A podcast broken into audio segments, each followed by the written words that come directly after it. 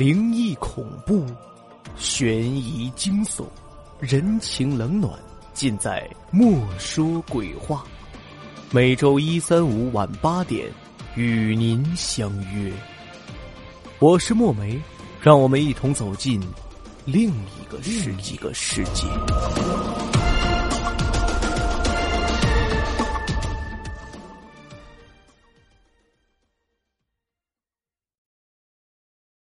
这个故事的名字叫《求字》。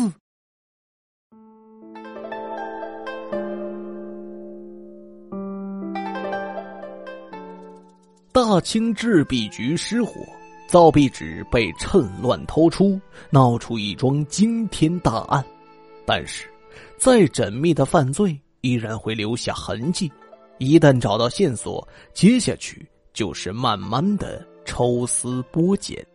我们今天的故事也由此说起。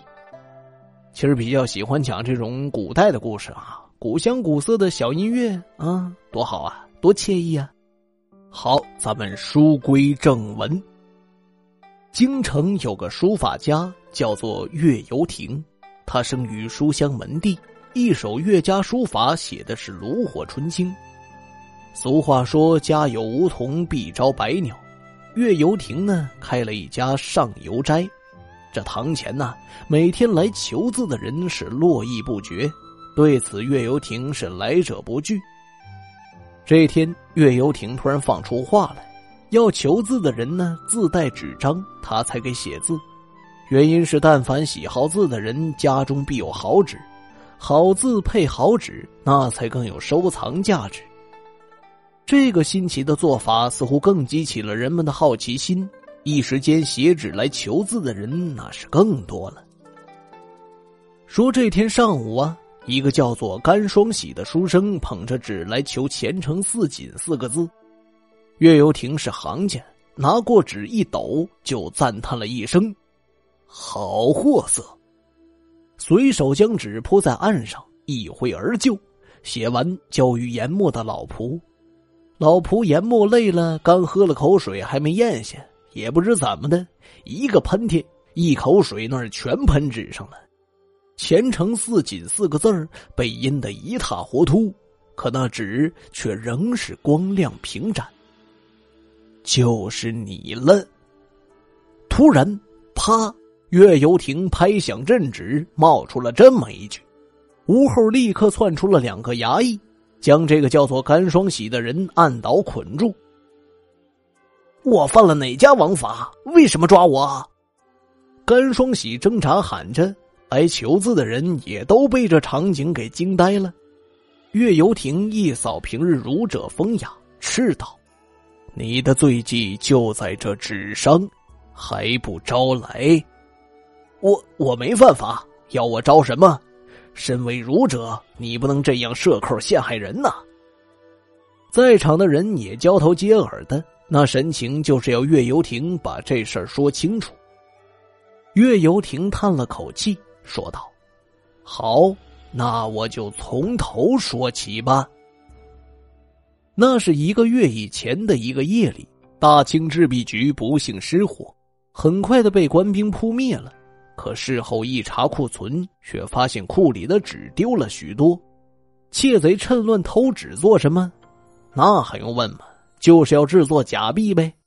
皇上得知以后是大怒，将此列为大清第一要案，责令限期破案，不破就将制币局的管带哈德全家抄斩。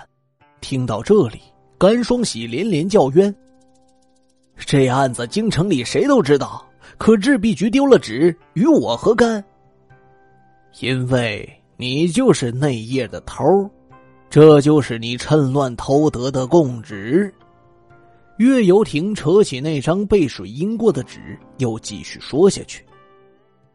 眼看破案期限要过，市面上却没见假币出现，难道头放弃了私制假币的打算？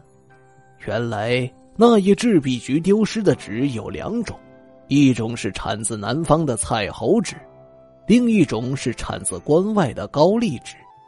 由于偷不知道大清的银票是用哪种纸印制的，所以他们暂时没敢用。正在这时，闻听上游斋要人自带纸张求字的告示，你就上当了。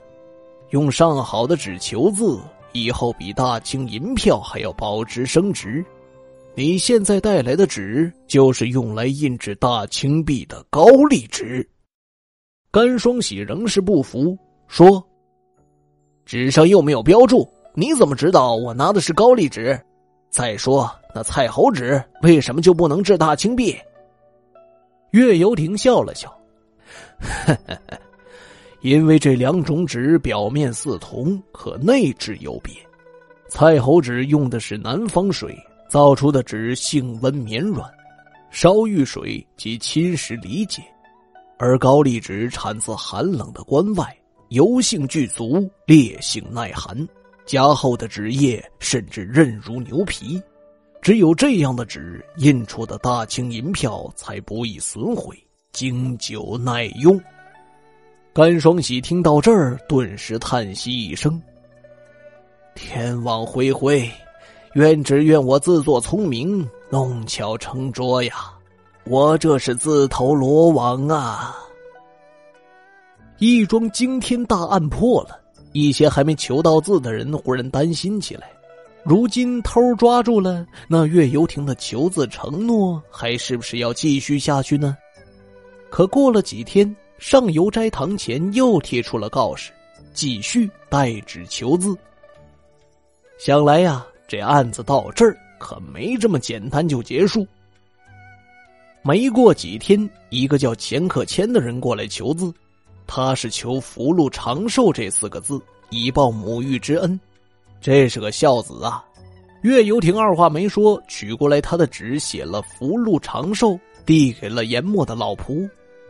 这回老仆没打喷嚏，而是抬手就将岸上的一碗清水整个的泼在了纸上。这下不仅刚写的字儿糊了，整个纸也阴湿了，化作了一团的纸糊。这时又听到了一声“拿下”，两个衙役从屋后奔出来，将钱克谦按住捆绑起来。钱克谦慌乱的挣扎：“我家有八十老母，这到底是怎么回事啊？”那个声音又喝道：“有这蔡侯纸为证，你才是盗取纸币的偷。”在场的人这一下又迷糊了。盗取造币纸的贼不是已经被抓住了吗？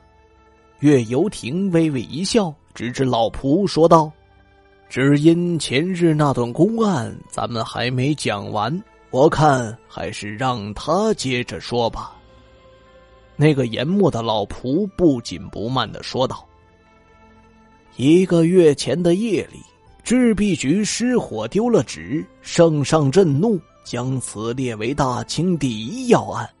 眼见破案期限要过，制币局管带哈德就要被全家抄斩。这个故事我们早听过了。”这时，钱克谦最先不耐烦了，叫起来。偷纸的甘双喜不是已经被你们抓住了吗？哈 哈没有甘双喜前日的飞蛾投火，哪有你今天的登门送榜？老仆继续讲了下去。正为难时，哈德的墨中挚友岳游亭送来一计，就是要人自带纸张来锁字，这便有了甘双喜携高丽纸求字被抓一事。而你以为替死鬼被抓住，你就可以放心大胆的造假了？可是你太贪婪了，你不仅用偷得的高丽纸仿制了假币，还不放弃蔡侯纸，拿它来求字，待日后升值。可你哪知道，真正印制大清银票的不是高丽纸，正是这蔡侯纸呢？是是蔡侯纸。钱克谦怔了一下，还是不认账。可是我没偷，没有。老仆将墨砚啪的拍响，真是茅厕的石头，又臭又硬。回头朝后堂喊道：“搜赃的回来了吗？”来了，一个人手拎着包裹应声进来。他虽然穿着衙门皂衣，人们还是认出来了，他正是前几天被擒的甘双喜。刚才甘双喜带衙役去了钱克谦家里，搜出了用高丽纸印制的假币。原来不久前，钱克谦潜入大清制币局放火，趁乱偷走了贡纸。可印制假币毕竟是他头一回干的勾当，所以为了弄清大清银票用哪种纸印，他是费尽心机。可最后还是被一步步的引入圈套。钱克谦被压了下去，可有人不解，问老仆：“这大清银票不使用经久耐用的高丽纸，却使用遇水即化的蔡侯纸，这不合情理呀？”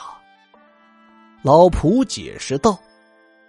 天下纸林林总总，当属蔡侯纸声名远扬，墨迹能够力透纸内，细密不退。也正是因为蔡侯纸制出的纸币极易损毁，人们在使用它时才会格外当心，担心毁了就不能再用了。也只有内心珍惜了，才是真正的经久耐用。在场的人也听得是如醍醐灌顶，这研墨老仆对大清制币如此通悉，他到底是何人？这时，老仆除去了胡然，亮明身份，他就是大清制币局的管带哈德。